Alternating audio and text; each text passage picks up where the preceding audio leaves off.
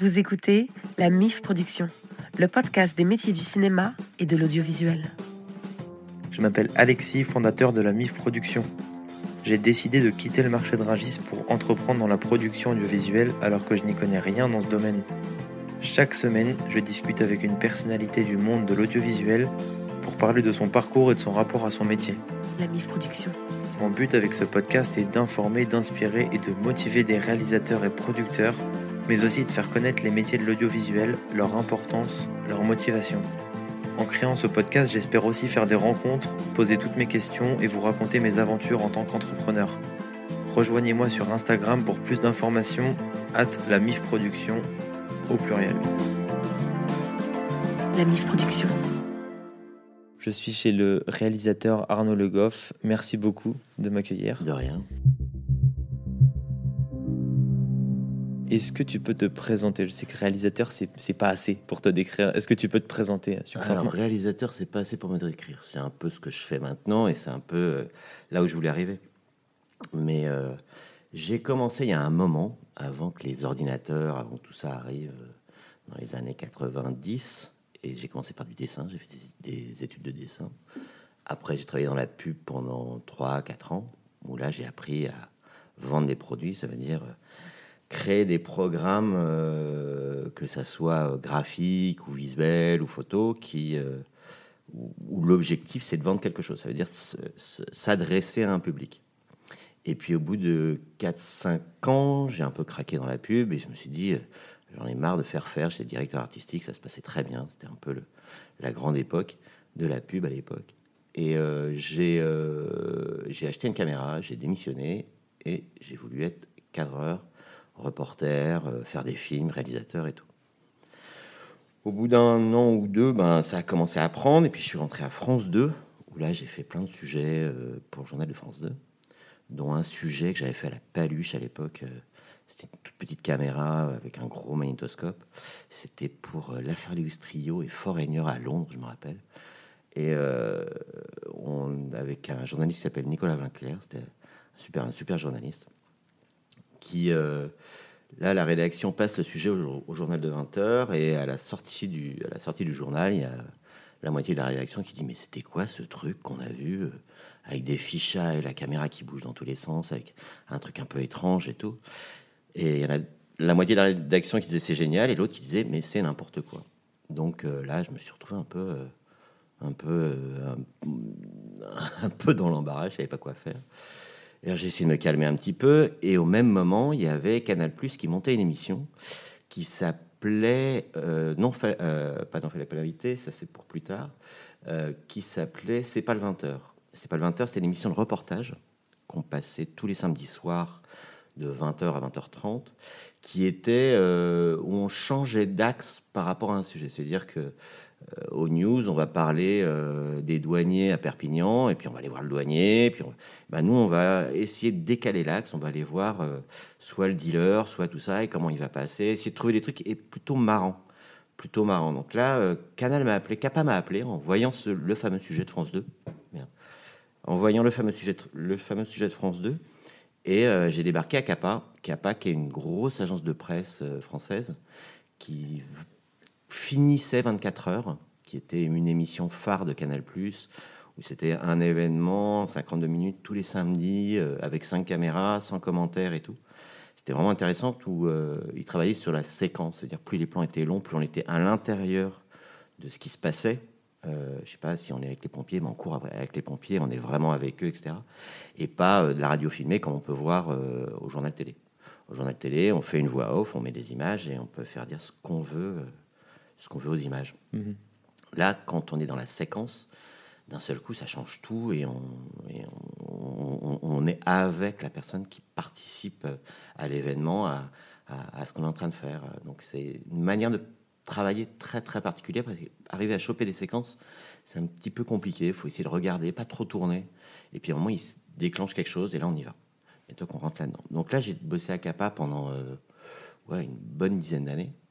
Et euh, dans cette émission, c'est pas le 20h, euh, il y avait toujours plein de, petits sujets où il fallait trouver des idées, euh, des idées de réal. Donc, je me rappelle, pour l'anecdote, il y en a une qui est assez drôle comme ça, où C'était un sujet sur des filles, des actrices porno qui avaient fait un concours dans un magazine et ils voulaient qu'on aille filmer le casting des mecs qui avaient gagné. Et le truc, c'était, il y avait 10 mecs à poil, trois nanas devant, et qui disent, bah, on va choisir celle-là, on va choisir celle-là, on va choisir cette bite-là. Et là, je dis, mais non, vous êtes fous, faut flouter. Ah non, non, on veut pas flouter, débrouille-toi. Je suis, waouh, comment je vais faire? Donc j'ai découpé un rond rouge de 30 cm, 20 cm, je sais plus. Et j'avais ma main dans le cadre tout le temps avec, avec ma caméra. Et je passais de bit en bit, mais on voyait jamais les bits. Et c'était très drôle. Et là, d'un seul coup. Les effets spéciaux. Euh. C'était un effet spécial à deux balles, à la, pas à la Méliès, mais c'était vraiment un gros rond rouge. Au lieu de mettre un rond rouge en numérique euh, à la télé, ben, j'avais un morceau de carton et ça fait rire beaucoup de monde. Et après, euh, bah, de fil en aiguille, canal, canal de greffe, voilà. J'ai été repéré à ce moment-là et j'ai commencé à faire des petites réalisations au Journal du Cinéma, à Canal+, et puis sur plein d'autres émissions. Et là, j'ai commencé à être réalisateur, donc à rencontrer des producteurs, à essayer de voir des trucs, à essayer de comprendre un peu le métier. Et je suis tombé sur un producteur qui, avec qui j'ai fait les plus gros succès de Canal à l'époque, euh, où on faisait le journal de la nuit à Cannes, qui était un, une sorte de documentaire sans commentaire euh, de 26 minutes par nuit pendant les 6 ou 11 jours du festival. Je sais plus, on l'a fait pendant 6 ans. Et après, plein de réalisations, euh, soit je travaillais sur un aparté, sur plein, plein de trucs, et surtout sur sur une petite séquence avec, euh, avec Michel Muller, où De Greff avait repéré Michel Muller et dit voilà, il faudrait trouver un, un truc avec, avec lui. Ça, j'en parlerai peut-être un peu plus après ou le développer un peu plus après. Et puis là, ça a marché, et puis c'est parti. Et là, on était en début 2000, et euh, avec Michel Muller, je tournais une toute petite DV euh, où il se filmait lui-même. C'est assez drôle d'ailleurs parce qu'il n'y a pas de, il y a pas très longtemps, j'ai rencontré pas mal de youtubeurs qui m'ont dit Mais tu as été le premier à faire euh, le premier youtubeur, le premier mec qui se filme tout seul avec une caméra.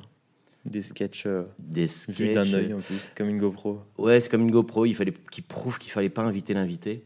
Et j'étais parti du principe que c'était le journaliste pourri de la rédaction qui, voulait, qui voulait prouver qu'il fallait pas inviter cet invité-là. Donc, comme tous les autres étaient dans le sens du poil, lui il était tout le contraire, mais on n'allait pas lui donner l'argent, pas de caméra, donc c'était lui qui se filmait, il y avait des drogues partout, c'était pourri. C'était en fait le concept quand je parlais tout à l'heure de, vendre un produit. J'essayais de trouver un concept et d'adapter ce concept-là pour que le concept donne l'image. Et non, fallait pas l'inviter, c'était vraiment ça. On part du message et on, euh, on traduit. Ok. On part du message, on parle même plus du concept. C'est vraiment, euh, ouais, euh, tu es un journaliste qui veut prouver qu'il faut pas inviter, donc on ne donne pas de thunes. Donc bah, tu vas faire en fonction et ça va donner l'image. Mhm. Beaucoup et souvent travaillé là-dessus en étant très euh, essayer d'être carré sur le concept et à partir du concept on se met des contraintes. Qui voilà on va aller euh, sur sur ce concept là c'est une mission qui fait ça ça ça ça ça donne ça et l'image en ressort à la fin. C'est obligé. Et, euh, et, après à ce moment là donc en 2000 bah, il s'est passé un truc c'est que les ordinateurs ça, ça commençait à sortir les, les MacBook Pro, les DV, etc en 97, 97, 2000, les premiers ordinateurs sont arrivés avec les premiers bancs de montage et les premières caméras où on pouvait produire nous-mêmes et vendre aux chaînes. Donc là, j'ai monté une petite boîte qui s'appelait Big Eyes Production, qui s'appelle encore Big Eyes Production. Et là, on a fait plein de soirées, euh, des soirées spéciales sur Canal, des petits trucs, des, plein de bandes annonces, beaucoup de bandes annonces pour euh, euh, tourner, pas mal d'émissions, de reportages pour Canal, M6, Arte, un peu tout le monde mais c'était, euh, il y avait les graphistes qui, dix ans plus tôt, avaient pu utiliser des ordinateurs, après les musiciens, puis là, c'était, on arrivait et on pouvait monter des images à, l'image près. Il faut savoir qu'en 95, les bandes de montage qu'on achetait, le, le, point de coupe, il était à une seconde près devant ou derrière là où on voulait aller. Donc c'était très très très, précis. C'était pas précis du tout. Et d'un seul coup, on, là, avec ces outils-là, bah, ça a été un peu une révolution. Et euh, on a, euh, ben, en tout cas, j'ai vraiment l'impression à ce moment-là d'avoir euh, fait ce qu'on appelait la bascule numérique et, et d'aller, j'allais, je me rappelle encore, aller à Canal Plus, installer QuickTime sur les ordinateurs pour que les, les, les gens à qui on envoyait les montages, on était à Montreuil, à côté, à côté de Paris, puissent voir les montages dans leur bureau. Et ils n'avaient pas deux étages à descendre pour aller au banc de montage à Canal+. Ils avaient ça directement dans leur bureau. Et Ça aussi, c'est une révolution du coup. pour eux, c'était une révolution parce qu'ils étaient, c'était beaucoup plus simple. C'est un, un gain de temps incroyable pour le monteur, pour euh, celui qui regarde et en fait pour tout le monde. Bah pour tout le monde. Et puis surtout, nous, on n'était pas à Canal, on vendait à Canal. Ouais. Canal avait ses prods internes, mais nous, on, faisait ça, on faisait ça chez nous. Et donc là, ça a été un peu, euh, ça, ça a été un peu, ouais, une vraie, vraie révolution, euh, une vraie révolution à l'époque. Et puis, euh, et au même moment, donc c'était en 97, ouais, il y a eu, on sortait donc de C'est pas le 20 heures, et avec un journaliste qui s'appelle Christophe Tison, on a monté une émission qui s'appelle Trax sur Arte où là, c'est pareil, il fallait travailler le concept, euh, voyage dans les tribus urbaines, avec une manière de faire qui était euh, pas de pas d'animateur, un graphisme très fort, euh, et que l'identité visuelle de, de l'émission était pas gênée par un animateur. Par exemple, si on mettait un Nagui ou n'importe qui à présenter ça, si Nagui décide au bout de cinq ans de plus faire cette émission-là, l'émission se casse la gueule. Là, il n'y avait pas d'animateur, il n'y avait qu'une voix off, donc on pouvait le faire en- facilement en allemand et en français pour Arte. Et l'émission existe encore. Donc à l'époque, il y a encore le rédacteur en chef qui est là, c'est un journaliste avec qui je travaillais moi sur Paris Première avant, qu'on avait placé là, avec qui on avait, travaillé. Et j'ai bossé sur cette émission-là pendant 2-3 ans pour la mise en place de l'émission. Et euh, avec un générique super fort à l'époque, aussi très, euh, très graphique et très identifié. Et euh, ils ont changé de générique il n'y a pas très longtemps, mais le générique a duré 20 ans. C'était c'est c'est, euh, ouais, 97, ça fait 25 ans maintenant que l'existe, que l'émission existe. Et euh, donc ça, c'était encore un truc par rapport à de la direction artistique pure et comment mélanger l'image, comment travailler le concept pour de, pour l'émission. Et puis après, bon, donc début 2000, ben, euh, Trax arrivant, Tra- Trax parlait beaucoup de musique et j'ai commencé avec ma boîte à rencontrer des gens dans les maisons de disques et tout. Et euh, là, c'était la grande époque des DVD musicaux. C'est que les maisons de disques, l'Internet commençait à, commençait à poindre son nez. Donc, il y avait du piratage euh, musical dans tous les sens. Ils vendaient plus de disques, ou de moins en moins. Et là, ils se sont dit, avec le DVD, on va pouvoir, on va, ça va être le nouveau disque. Un peu un nouvel objet qu'on va pouvoir vendre. Donc là, on s'est enchaîné les DVD. Ouais. J'en ai fait plein, plein, plein de 2002 à, à 2009. euh, C'est des captas de concert c'est des grosses captas de concerts avec des making-of, avec des courts-métrages, avec et tout ça, euh, euh, que ça soit euh, de la pochette du disque au menu, au générique, à, à- à- à l'univers du film, au film. Euh, essayer de trouver, pareil, une vraie, entre guillemets, direction artistique qui, qui, qui tienne avec le truc. Le premier qu'on a fait, c'était Salvatore Adamo, c'était super, c'était drôle. On a, on a bien rigolé. Et après, on a enchaîné avec, euh, avec euh, les Raphaël. Qu'est-ce qu'on a fait hein, Jean-Louis Murat, Placebo, François Ferdinand. On a fait, bon, on a fait beaucoup, beaucoup, beaucoup, beaucoup à l'époque. Jusqu'en 2009, où un peu le marché s'est un peu écroulé, les maisons de disques, euh, bon, la crise 2009 et tout. Mhm. Là, ça a un petit peu ralenti. Et surtout, l'Internet arrivait. Et là, euh, moi, dans les DVD, à l'époque, je commençais à mettre un peu de fiction. J'avais personne avec qui j'étais à l'époque euh, faisait une école qui s'appelait le CEEA, qui est une école de scénaristes de, de, pour de la série, pour la fiction française. Et là, en tout cas, moi, toute la génération de ces scénaristes-là, avec qui je bossais à l'époque, m'ont appris la, le Lego du scénario. Je suis pas auteur du tout. Moi, je suis, euh, je suis vraiment un faiseur, un mec de plateau. Et euh, mais quand ils m'ont appris que le scénario c'était une construction d'abord, avant d'être un travail d'auteur, etc., pour que ça marche. euh, là, d'un seul coup, c'était une révélation. Et même dans le reportage, même dans, euh, ouais, même dans le reportage, la fiction, la captation, etc., j'ai adapté tous les schémas scénaristiques possibles ou me faire aider par eux pour que ça puisse raconter quelque chose, qu'on puisse dire est-ce qu'il va y arriver à la fin? Ah. Voilà, et Mettre que ça tienne dans la laine des gens, pas forcément que du suspense, mais euh, qu'on soit pas, euh, par exemple, quand on fait des, quand on voit des, reportages, euh, des reportages envoyés spéciaux ou des documentaires, il y a un journaliste qui donne des infos, il donne des infos, il donne des infos. Et une fiction, c'est, euh, c'est est-ce que le personnage va arriver et dans ce, dans ce parcours-là ou dans cette construction-là,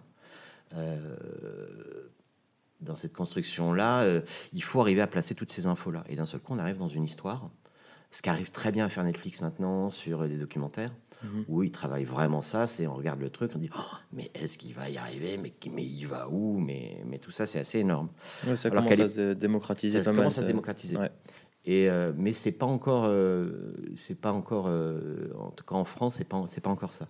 Moi, j'ai réussi à, l- à- à l'adapter à quelques émissions de télé, à pas mal de captations que j'ai faites, euh, mais c'est encore, euh, c'est encore, c'est encore très compliqué. Et cette vision-là, tu l'as de, en- enfin, tu l'as eu en, en regardant euh, des documentaires. Tu l'as eu tout seul. Tu l'as eu justement du coup avec euh, cette. euh, Je l'ai eu par ma scénariste. compagne par, par, par rapport à cette école où elle faisait cette école-là à l'époque. Maintenant, elle, est, euh, elle, a, elle a travaillé sur la création de Nous appartient, elle fait beaucoup de téléfilms, de, de séries, etc. Ça marche très bien. Le, le- le truc, c'est j'ai découvert un nouvel univers. En fait, quand j'étais dans la pub, quand j'étais dans la pub, j'ai découvert le concept. Après, j'ai découvert la caméra, l'outil caméra. Voilà, je me suis vraiment éclaté euh, vraiment avec cette caméra.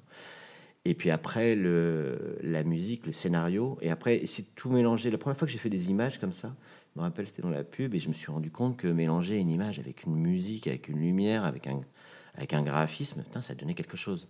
Et c'était assez euh, magique, et on pouvait donner un message, soit publicitaire, soit autre. Après, maintenant, une fois que j'ai quitté la pub, le message, il était ailleurs. Il était soit, euh, faut aimer le, faut aimer le musicien, faut, faut raconter, faut bien raconter l'histoire, ou donner des vrais messages. En tout cas, le, l'importance, euh, l'importance d'un réalisateur ou de, nos métiers, c'est euh, qu'on a la possibilité de pouvoir euh, donner, un, message positif ou négatif, mais on a, on a un pouvoir énorme de pouvoir dire des choses. Et ça, il faut pas s'en cacher, c'est un truc incroyable.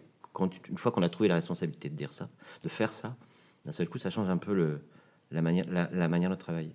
Et une fois qu'on a tous les outils qui sont euh, graphiques, visuels, scénaristiques, euh, de lumière, de mise en place de, plein de choses, une fois qu'on a tous ces trucs-là, qu'on peut les mélanger, c'est euh, faire un film, c'est faire un bon cocktail ou une bonne recette de cuisine. On a plein de choses. Et c'est les- les ingrédients, comment on les mélange, à quel, à quel moment on les mélange, qui vont faire que le cocktail va être bon, le repas va être bon. Un film, c'est exactement pareil. Sauf que pour un film, ça coûte beaucoup, beaucoup, beaucoup plus cher que de faire un repas, que de faire un repas ou un cocktail. Mais euh, bon, voilà. Et maintenant, euh, maintenant, euh, bah, 2009, euh, tout se casse un petit peu la figure. Là, je rentre dans la fiction. Je commence à faire. j'ai écrit une série à l'époque de 8 fois 10 minutes avec les scénaristes avec qui, donc, qui sortaient du CEA, où je me cachais un peu derrière la- la- la- ma façon de faire à l'image, et je me cachais plus derrière l'image que derrière la mise en scène et tout. J'ai appris la mise en scène après. Et c'était 8 fois 10 minutes, tout le monde me disait, mais les formats de 10 minutes, euh, personne n'en veut, euh, etc. Et personne n'a voulu, et 10 ans, 10 ans plus tard, 10 ans plus tard, tout le monde en voulait T'as bien cassé les portes. j'ai, alors, je me suis retrouvé dans ma vie assez. euh, j'ai fait le premier docu-soap en France. Un docu-soap, c'est un documentaire euh, où on suit des gens sur plusieurs épisodes, etc. pour Arte. J'ai fait euh, les premières grosses émissions comme ça où, où, essayer de trouver. euh, je me rappelle avec De Grève quand je lui ai proposé ce truc quand il se filmait tout seul. Et il dit Ah putain, pour, pour, pour ce, pour ce module-là, on peut y aller, mais il faut vraiment une forme, il faut vraiment un truc que personne n'a encore vu. Donc ça, j'aime bien. Après, après c'est toujours été compliqué de, de, tenir, cette, de, de, de, de tenir cette ligne-là et après d'être compris par les gens. Ça, c'est, euh, on n'est pas dans un pays euh, du visuel, on est un pays de, la, de l'écriture. Mais on n'est pas encore dans un pays du visuel. Quand on voit les séries, euh, je me suis retrouvé dans des, dans des situations comme ça où on m'a demandé des, des bandes annonces pour des grosses séries françaises, pour le Bureau des légendes par exemple. me Kitchen aussi. Hein? Ou Kaboul Kitchen. Ou Kaboul Kitchen, euh, Braco. Bon, j'ai fait un peu. À un, moment avec Canal euh, je leur avais proposé, je dis mais on va sur les fins de tournage et on prend les acteurs, on tourne nos trucs au lieu de prendre des images, on fait des vrais scénars. Et je me rappellerai toute ma vie du directeur artistique euh, de l'époque de Canal qui dit Est-ce que tu peux venir à Canal? On a reçu les deux premiers épisodes de- du Bureau des légendes. On pense que ça va être top, ça a l'air vraiment bien, mais visuellement, ça marche pas. Je dis, mais euh, comment ça, visuellement, ça marche C'est très français, c'est très franco-français, ça bouge pas, c'est très. Ce qui donne la, le, le- jus aussi à cette série-là, Sauf que à l'époque, quand cette série est sortie, ils ont dit si on montre une bande-annonce avec des images comme ça et les séries qui est à côté, qui ont un putain de directeur, direction artistique, un, univers très fort visuel, etc., on n'est pas au niveau. Mhm. J'ai dit, mais vous voulez que je fasse quoi? Ben, On veut que tu fasses comme les séries américaines, on va tourner. Et on a fait des bandes annonces. J'ai fait des bandes annonces, mais je dis, mais par exemple, le, Bureau des légendes, ils n'utilisent jamais un travelling, jamais un steadicam, jamais un ralenti, jamais tout ça. Euh, Arnaud, tu fais ce que tu veux. Ok, je fais un truc. Et là, je me rappellerai, on met les bandes annonces sur, Facebook, sur Facebook, sur Facebook, sur les réseaux sociaux et euh, des potes euh, réalisateurs qui, je vois, commencent à commenter la vidéo en disant Waouh, t'as vu Il y avait Julien Siri, Didier Pêche, des gens qui étaient, que, que je connaissais, et qui disaient Mais waouh, t'as vu comment c'est beau Ça a l'air d'être vachement bien la nouvelle série. Je leur envoie un petit message C'est que la bande-annonce, mais la série va être super bien. Et je pense que ce qu'a fait Rochon en tenant son truc très français par rapport à l'international, etc. Mhm. C'est ça qui a marché en fait. Mais à l'époque, euh, ça manquait de et encore, c'est encore rare d'avoir des, fortes directions artistiques visuelles dans les films ou dans les séries françaises. Tout ça par rapport à la nouvelle vague, par rapport, par rapport au passé de. Pardon. Tout ça par, tout ça par rapport au, passé français de l'auteur français. On est dans un. Euh, mais je ne sais, pas si on peut l'aborder maintenant, si on va développer après. Oui, on peut. On peut finir sur ton parcours, ensuite on, en va de ça, parce que c'est un long, euh, et puis, euh, conversation. Donc voilà, donc j'en étais donc à, ce truc du bureau des légendes, et après j'ai enchaîné plein, plein de pubs, plein de bandes annonces, beaucoup pour les chaînes, beaucoup pour des, pour des programmes. Et venant de la pub, les chaînes me demandaient de trouver des idées. Euh, je jouais l'agence de pub pour, pour des chaînes ou pour des programmes, faire des bandes annonces pour des programmes. Et puis, ben, l'Internet, on a commencé à pouvoir mettre des vidéos sur Internet vraiment dans les années 2005-2010. Mhm. Là, ça y est, l'arrivée de YouTube et tout. Et là, la musique m'a rattrapé. J'ai un peu arrêté de faire de la fiction. Je continue de faire de la fiction. Mais... Et là, euh, et là, bah, là j'ai enchaîné un nombre d'émissions. Euh, euh, j'en ai fait une avec Jamel sur la Jamel Comedy Club, qui était une émission musicale pour Orange. Après, on a fait une autre qui s'appelait Live Atome. Après, j'en ai fait une autre qui s'appelait Le Ring, donc pour François. Et là, c'était des trucs vraiment. Live Atom, c'est des produits qui étaient que pour Internet, mais produits avec Universal, avec des sponsors et tout. C'était un modèle économique qui, marchait plutôt bien. Et Universal, à l'époque, montait de ce genre d'émissions, des copros, ce genre d'émissions. Et à chaque coup qu'il y avait une émission qui arrivait, ils voulaient que je la réalise et que je mette en place un système, un système visuel. Donc voilà, et puis, euh, et puis ben maintenant, euh, j'oscille entre encore un peu le reportage comme je faisais à Capa, mais pour, euh, pour des bateaux de course.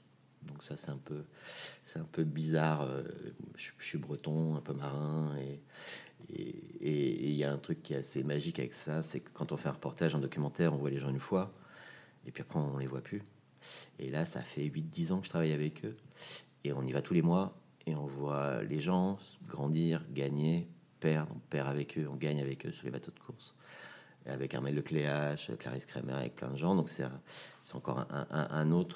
encore une autre histoire, mais en tout cas le storytelling, l'histoire, je l'adapte aussi sur tout ce, travail de reportage avec eux.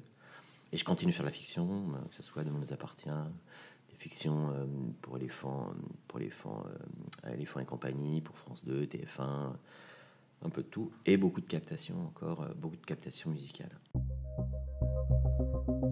Et pas de cinéma pas de cinéma, j'ai pas eu l'occasion. Je crois que j'ai commencé la fiction un peu tard pour aller dans le cinéma. Mhm. Et surtout, c'est qu'on n'arrête pas de me demander d'écrire un film, alors que moi, je veux pas écrire de film. Ah. Et, euh, et, le nombre de potes scénaristes qui me disent euh, on en a marre, on nous demande de, de réaliser notre film parce qu'on a écrit une belle histoire. Et ils disent, mais on sait même pas ce que c'est qu'un casting, on sait même pas ce que c'est que ça. Euh, et enfin, en fait, en France, si tu écris une bonne histoire, tu dois être un bon réalisateur. Et ce que je trouve totalement absurde et il y a des euh, aux États-Unis, il y a plein de très très très grands réals qui écrivent pas une ligne, les, les Eastwood, les Spielberg, les, euh, Scorsese, il y en a plein euh, qui, écrivent à partir de scénarios de, très très très très très grands scénaristes. Et en fait, en France, mais ça c'est plus par rapport à ce qu'on disait sur la nouvelle vague là, la France a une culture du de l'autre qui doit, qui, qui s'écrire par rapport à Godard, à Truffaut, etc., qui ont révolutionné le cinéma à l'époque, vraiment.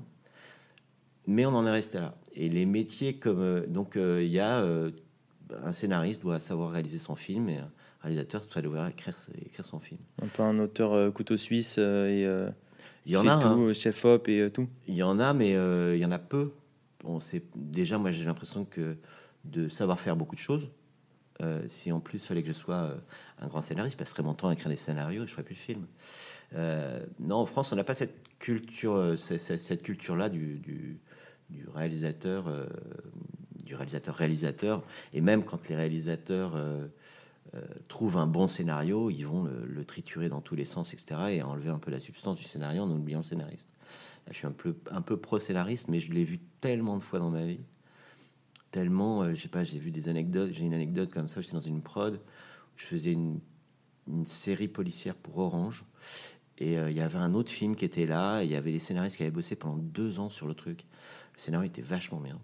Et euh, le, le producteur était avec son assistante en train de compter les mots qu'avait changé le, le, réalisateur. Parce que le réalisateur n'avait plus le scénario, il n'avait même pas vu les scénaristes. Il a dit Oh, ça va pas du tout, mais lui, il est arrivé, ça faisait une semaine qu'il était dessus. Il a enlevé la moitié des trucs, il a réécrit tout, et après, c'est juste pour des guerres de droits d'auteur et tout. Et, euh, et en France, euh, parce qu'on a fait une rédaction en fin de troisième euh, et qu'on sait écrire un peu de français, on est scénariste, alors que c'est un vrai, vrai, vrai métier. Et pareil pour la réalisation. Producteur, réalisateur, scénariste, tout le monde peut dire on peut être producteur, réalisateur, s'auto-proclamer producteur, réalisateur ou scénariste. Alors que c'est des vrais, vrais métiers avec beaucoup, beaucoup, beaucoup de techniques. Mm-hmm. Et c'est encore c'est encore, c'est encore, c'est encore compliqué. Et dans le cinéma français, on gagnerait euh, vraiment à diviser les, métiers. C'est pas, pas à diviser les métiers, mais à travailler en bonne entente. Il y a des fois, je vois des films français, je dis mais j'en peux plus de voir des gens qui discutent. Ils sont dans le lit, ils discutent, ils descendent l'escalier, ils discutent, ils prennent le café, ils discutent, ils sont dans la voiture, ils discutent. Et il s'est rien passé. Ils ont juste fait, ils ont juste discuté parce qu'il y a un auteur qui a écrit les dialogues, mais il n'a pas écrit un. Ils en ont fait que discuter. Alors après, il y a système contraire américain où, là on est plus dans l'action, l'action, l'action, l'action. Des, il y a des films qui arrivent à faire vraiment des très bonnes constructions, un bon truc entre dialogue, action, etc. Mais euh, je pense qu'on souffre beaucoup de ça en France. Il y a des pays qui sont entre les deux, qui ont une réputation entre je eux. Sais pas. Euh, je sais pas. Après, il y a, après, il y a les grands, grands réalisateurs euh, visuels. Euh, va bien travailler avec les scénaristes, mais après en, Europe ou dans le monde, non, je pourrais pas te dire. Euh, si en Corée, euh, en Asie, ils arrivent à bien travailler avec les scénaristes, aux États-Unis aussi, en Angleterre aussi. après, le système français est un système, c'est un système d'auteur et, et littéraire qui est vachement bien, mais qui des fois des fois est un peu compliqué à suivre quand on est juste réalisateur et pas auteur. Voilà. Et tu as déjà travaillé avec les États-Unis? Non, jamais. Non, jamais. J'ai beaucoup été aux États-Unis pour tourner, mhm. mais jamais travaillé avec les États-Unis. T'aimerais bien ou c'est pas forcément euh, Non, c'est pas forcément. Euh, peut-être que j'aurais dû naître là-bas, ça aurait été plus simple, je sais pas. Euh, le truc, c'est qu'à partir du moment où on a commencé à avoir des enfants et qu'on commence à avoir une vie ici, etc. bon, on dit. Plus compliqué. C'est un peu compliqué. après. Après, non, euh, je regrette un peu des fois euh, dans les fictions sur lesquelles je travaille, euh, surtout sur les petites fictions, où on me dit oh là là, mais là tu vas trop loin, là c'est trop beau, là c'est trop. Alors que je dis oui, mais vous avez vu, j'ai fait ça parce que ça veut dire ça, ça, ça, ça. Et les gens le comprennent, mais comme il, c'est quelque chose qui ne domine pas, ils, il le refusent. J'ai l'impression. Okay. Certains trucs. dans les trucs d'humour, tout ce que j'ai pu faire pour Canal et tout, là j'avais entière liberté. Et à l'époque, c'était euh, vas-y, euh, sois créatif, amuse-toi. Euh, là maintenant, dès qu'on touche à la, à la, à la comment, un film dans, dans, une production française, il y a beaucoup, beaucoup, beaucoup d'intervenants. Tout le monde, tout le monde a son avis et tout le monde, et à la fin, quand il y a trop de cuisiniers dans la même cuisine, le plat est pas bon. Le plat a trop de saveurs. soit trop, soit pas assez, soit, soit des choix mais après, c'est des choix de producteurs. Après, c'est des choix de producteurs qui en travaillent aussi. Et euh, qu'est-ce qu'on pourrait faire pour améliorer, euh, améliorer ça? C'est compliqué. Il y a déjà, euh, il y a déjà, bah, des- de- depuis que déjà cette école-là, le CEA euh, existe, je trouve, il y a vraiment des scénaristes maintenant qui commencent à faire des, des, des, des, des- des vrais, je sais pas là, quand on voit euh, cette école-là, elle a, elle a 2020, ouais, elle a, bah, elle a quand même, elle a quand même 20 ans maintenant. Euh, tous les auteurs, c'est eux qui écrivent Lupin, qui écrivent plein, plein, plein, plein, plein de séries. Euh, ça y est, ça commence à prendre. On commence à avoir des auteurs vraiment, vraiment intéressants. Après, c'est le, le- le couple, le, ce que j'appelle le trio auteur, réalisateur, producteur, Mhm. qui est dur à, à mettre en place et à, et à bien travailler. Euh, Il y a des scénaristes et des producteurs qui, avec qui j'adore travailler. Ça passe tout seul, c'est génial, etc. Il y en a d'autres, c'est euh, je comprends pas ce qui se passe, on n'a pas le même, on n'a pas la même grammaire de de, de ce qu'on veut dire euh, dans le scénario. Dans, les scénarios, par exemple, il y a toute une grammaire de qu'est-ce que c'est qu'un objectif, un enjeu, un adjuvant, un truc, un machin. Dès qu'on commence à parler de, de, de, de scénario, il y a des gens qui n'ont pas cette culture-là et des fois on se retrouve dans des situations totalement absurdes. Mais, euh, mais ça va arriver et ça commence déjà à arriver. Donc tout le, le dilemme, c'est de trouver son bon trio, un peu. Alors, c'est de trouver le bon producteur. J'ai vu que dans tes anciens, j'ai écouté tes anciens podcasts où tu as, interviewé des, euh, des producteurs, productrices, des ouais. productrices, qui disaient on trouve l'auteur, on trouve le réalisateur, etc. Et euh, après, euh, les producteurs, il n'y a, pas que le y a pas que le producteur qui cherche le, le réalisateur ou l'auteur. Il y a souvent. hein. Mais en tant que, pro- en tant que réalisateur, euh, la, la rencontre avec un producteur, elle est, elle est voulue aussi. On sait qu'on veut aller avec lui ou pas un autre, etc. Puis après, il y a des rencontres qui sont, euh, qui sont un peu, euh, qui sont bizarres. Les, les premières fois où j'ai commencé à travailler avec des producteurs, je sortais que, que des mauvais films et je comprenais pas. Je dis mais pourquoi un, producteur de producteur Je devais être mauvais réalisateur et tout. Et puis un jour, j'ai rencontré un producteur et là, ça marche. Et on sort des Ouais. trucs, et on sort des trucs, et on sort des trucs, et et c'était génial. Et, euh, et, et- et en général, des, des producteurs avec qui on travaille, je dirais qu'il y, a- pour moi, il y a trois grands styles de producteurs. Il y a le producteur qui, euh, qui révèle les réalisateurs ou auteurs et qui fait travailler des réalisateurs et qui nous, nous bloque sur, sur, sur certains trucs. Là, ça, ça passe pas parce qu'il veut être à ta place, mais qu'il le fasse. Après, il y a des producteurs qui connaissent rien, et mais euh, qui connaissent rien, mais qui sont des, euh, je dirais, des bons vendeurs. Mhm. Parce qu'un producteur, c'est déjà quelqu'un qui sait euh, manager une équipe et vendre un programme, trouver des sous, du CNC, etc. C'est qui est un boulot monumental, qui est un très très gros boulot. Alors, il y a- et il y a des producteurs comme ça qui savent ce que j'appelle des bons vendeurs de voitures. Ça, c'est génial. Quand, ça, quand, quand ils arrivent, ils arrivent à te donner du budget pour, pour travailler avec qui on peut discuter. On peut décider de euh, est-ce qu'on va prendre de Pardieu ou Château de Versailles, euh, où est-ce qu'on va mettre l'argent? Tout ces, ce genre de choix-là, quand il est intelligemment fait avec un producteur qui, euh, qui comprend bien le truc, ça c'est vachement bien. Puis après, il y a les producteurs qui sont des bons vendeurs de voitures, mais qui, qui n'y connaissent absolument rien en film. Et ça, des fois, c'est bien aussi parce qu'on arrive à trouver notre place. Euh, on n'a pas d'échange euh, forcément artistique, mais le producteur dit Je comprends pas, c'est super beau ce que tu fais, j'arrive à le vendre. Euh, continue, je continue, et le couple se fait. Et, euh, et ouais, donc les producteurs juste avant, où, là, où, là ça matche bien, où, ça, où on a un vrai échange, un vrai, une vraie mise en place, ça c'est, vraiment intéressant. Mais c'est, compliqué de trouver des producteurs. Et j'ai travaillé, je sais pas, avec euh, peut-être une cinquantaine de producteurs. Il y en a, il y a 4-5 avec qui, euh, une fois, que, une fois qu'on commence à bosser ensemble, on bosse 20 ans ensemble. Et ça marche De longues relations. de longues relations. En tout cas, j'en ai pas rencontré tant que ça, mais, euh, mais de longues, relations. On, on choisit pas un producteur, on rencontre des producteurs, et puis euh, il y a des moments ça match, des fois ça matche pas. Il y en a un avec qui ça fait longtemps que je, je veux travailler, et qui lui aussi, on n'arrive pas à, à se mettre dedans. euh, euh, avec des anecdotes un peu étranges où on m'a proposé de réaliser des séries entières euh, où c'est pas c'était pas mon nom c'était pas mon nom en tant que réalisateur c'était nom d'un- acteur qui avait eu une idée qui a fait écrire ça par un scénariste et on m'a demandé de réaliser tout le truc mais que c'était pas mon nom dessus j'ai refusé Euh, il y a des fois des trucs euh, c'est un peu euh, on, on se retrouve des fois dans des situations un peu particulières. Puis on se rend très vite compte des producteurs avec qui on bosse, de comment ils bossent, est-ce que ça va, est-ce qu'on va s'entendre ou pas. Il y en a avec qui on s'entend super bien, mais après c'est le, le, genre humain, c'est mhm. c'est comme avec ses équipes, comme avec les gens qu'on rencontre, c'est normal.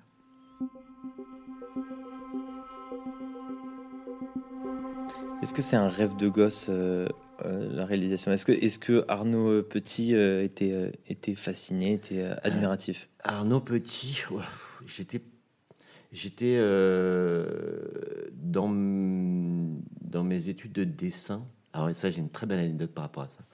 Dans mes études de dessin, on allait au cinéma tous les midis. À l'époque, il y avait des, des plein de cinémas dans Paris, des petites salles, et, et on allait voir c'était un peu la génération Starfix, euh, Starfix actuelle, les, magazines de l'époque, où les, journalistes d'actuels, je les ai rencontrés Canal après, et les journalistes de, Starfix aussi, c'était assez drôle. Et nous, on allait voir tous les films américains, tous les films, euh, tous les petits films et tout. Et un jour, on va voir, euh, on va voir Vidéodrome, qui était un film de Cronenberg, un film totalement barré. Et on était deux dans la salle. J'ai vu ce film-là, et à la fin, je me suis dit, waouh, si un mec arrive à faire ça, euh, je veux en être. Je veux faire ça. Et euh, allez, 20 ans plus tard, je me retrouve à Cannes avec Cronenberg. Et c'était pour la sortie de Crash. Et là, je, filmais encore avec ma petite paluche. Euh, c'était les petites caméras qu'on avait à l'époque, mais il y avait un gros magnétoscope et une petite paluche. J'avais pas de cadre. Je filmais au jugé, je faisais mon diaph au jugé, mon cadre au jugé. Et Cronenberg me voit et je fais l'interview en mettant la caméra très près, en passant. Je, mettais la caméra sur son épaule, je ressortais et tout. Et Cronenberg me, me voit et dit Mais tu fais quoi là? Je, ben, ouais, je, fais ça. Et puis on fait l'interview. Et à la fin, je dis Bon, euh, voilà, je vais vous raconter une histoire. Euh, je, viens de faire ça devant vous parce que j'ai vu Vidéodrome. On était deux dans la salle à Paris. Et euh, ce film m'a bousculé la tête en disant visuellement, si quelqu'un est capable de faire ça, je, je veux, je veux en être et je suis là devant vous. Et là, il a commencé à m'emmener. Euh, il y avait Rosanna Arquette, il y avait, euh, comment il s'appelle, Erwan McGregor, il y, avait, il y a plein d'acteurs. Il raconte cette histoire-là. Et moi, j'étais comme un con, avec ma paluche, mon truc. On devait repartir pour notre reportage pour la nuit et tout. Et c'était une belle rencontre. Je l'ai revu depuis, et puis il se rappelait. C'était une, belle histoire, en tout cas. Mais après après, euh, savoir faire un film pour moi, c'était euh, le dessin, c'est une bonne base déjà, et après, après savoir utiliser une caméra, c'est encore une bonne base. Faire du, du reportage, du reportage et tout, c'est encore autre chose, mais c'est encore un plus. Après, sur, arriver sur un plateau, euh, la peur des comédiens, quand on a un comédien devant soi, c'est un peu un, un, lapin dans les phares. Il est tétanisé parce qu'il y a une caméra sur lui, donc il est en attente. Et même les grands acteurs avec qui j'ai pu travailler, euh, sont toujours en attente du réalisateur en disant ça va, ça va, est-ce que ça va? Oui, oui, ça va, c'était vachement bien. Faut vraiment les, faut tout, ce travail-là et vraiment la réalisation, en tout cas de plateau, elle est, euh, elle est de, savoir dessiner un plan jusqu'à savoir le tourner, savoir l'éclairer, savoir euh, comprendre une déco, savoir travailler avec un acteur. C'est vraiment un, un, truc tellement large, tellement gros que on s'improvise pas réalisateur du jour au lendemain. En tout cas, je trouve il y en a plein qui s'improvisent réalisateurs du, du, jour au lendemain. Hein. Mais alors, soit ils ont un gros coup de bol et ça marche et ils sont, euh, c'est des génies, soit, euh, soit euh, quelqu'un qui fait un premier film, il a déjà beaucoup, beaucoup travaillé avant. Il a fait, il, a dû apprendre plein de choses. Il n'y a pas d'école, à part la Fémis ou qui sont des écoles très françaises, des écoles encore d'auteurs. Qui et encore quand je vois comment elle s'appelle la réalisatrice qui a fait Titane là, euh, elle, elle, m'impressionne beaucoup parce que visuellement, euh, elle avait fait euh, Carnet ou je sais pas quoi, c'est peut-être Carnet et Titane là, qui, a gagné Cannes. Visuellement, elle est impressionnante. Au niveau d'histoire, elle est barrée, ça marche.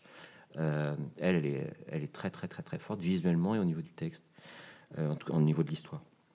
Même si les histoires sont un peu folles, mais là, je suis très très impressionné par cette par cette réalisatrice que je trouve euh, que qui, qui, qui, a ce côté euh, qui fait de la cinématographie voilà. Qui euh, quand on fait il y a des y des réalisateurs qui vont mettre une caméra ce que je disais tout à l'heure faire parler des acteurs pour raconter leur histoire. Donc on est dans le dialogue. Il y a des gens qui vont créer de l'action avec les scénarios et tout. Et puis après, il y a les réalisateurs qui savent euh, faire que ce mouvement de caméra-là veut dire quelque chose. Le fait qu'on fasse un plan fixe, ça veut dire quelque chose. Le fait qu'on se mette loin de la situation, ça veut dire quelque chose. Le fait qu'on fasse bouger une caméra, ça veut dire quelque chose. C'est de l'écriture d'image. Ça a commencé un peu avec Godard hein, dans Un bout de souffle, où là, il a, lui, pareil, euh, il n'avait pas, il avait pas de sous. Ils ont récupéré une vieille caméra allemande euh, en noir et blanc. Ils ont fait à bout de souffle. Il a cassé les codes du montage, cassé les codes de l'écriture visuelle. Euh, il y, a une, il y a une scène, la scène euh, connue sur les Champs-Élysées où il est dans une poussette. enfin, pas lui, mais chef hop est dans une poussette, il recule comme ça. C'est un travelling. Euh, bah, ils n'avaient pas, ils avaient pas de thunes et en même temps, ils avaient une liberté. Ils il y avait pas de, il y avait une liberté incroyable. On a encore cette liberté-là.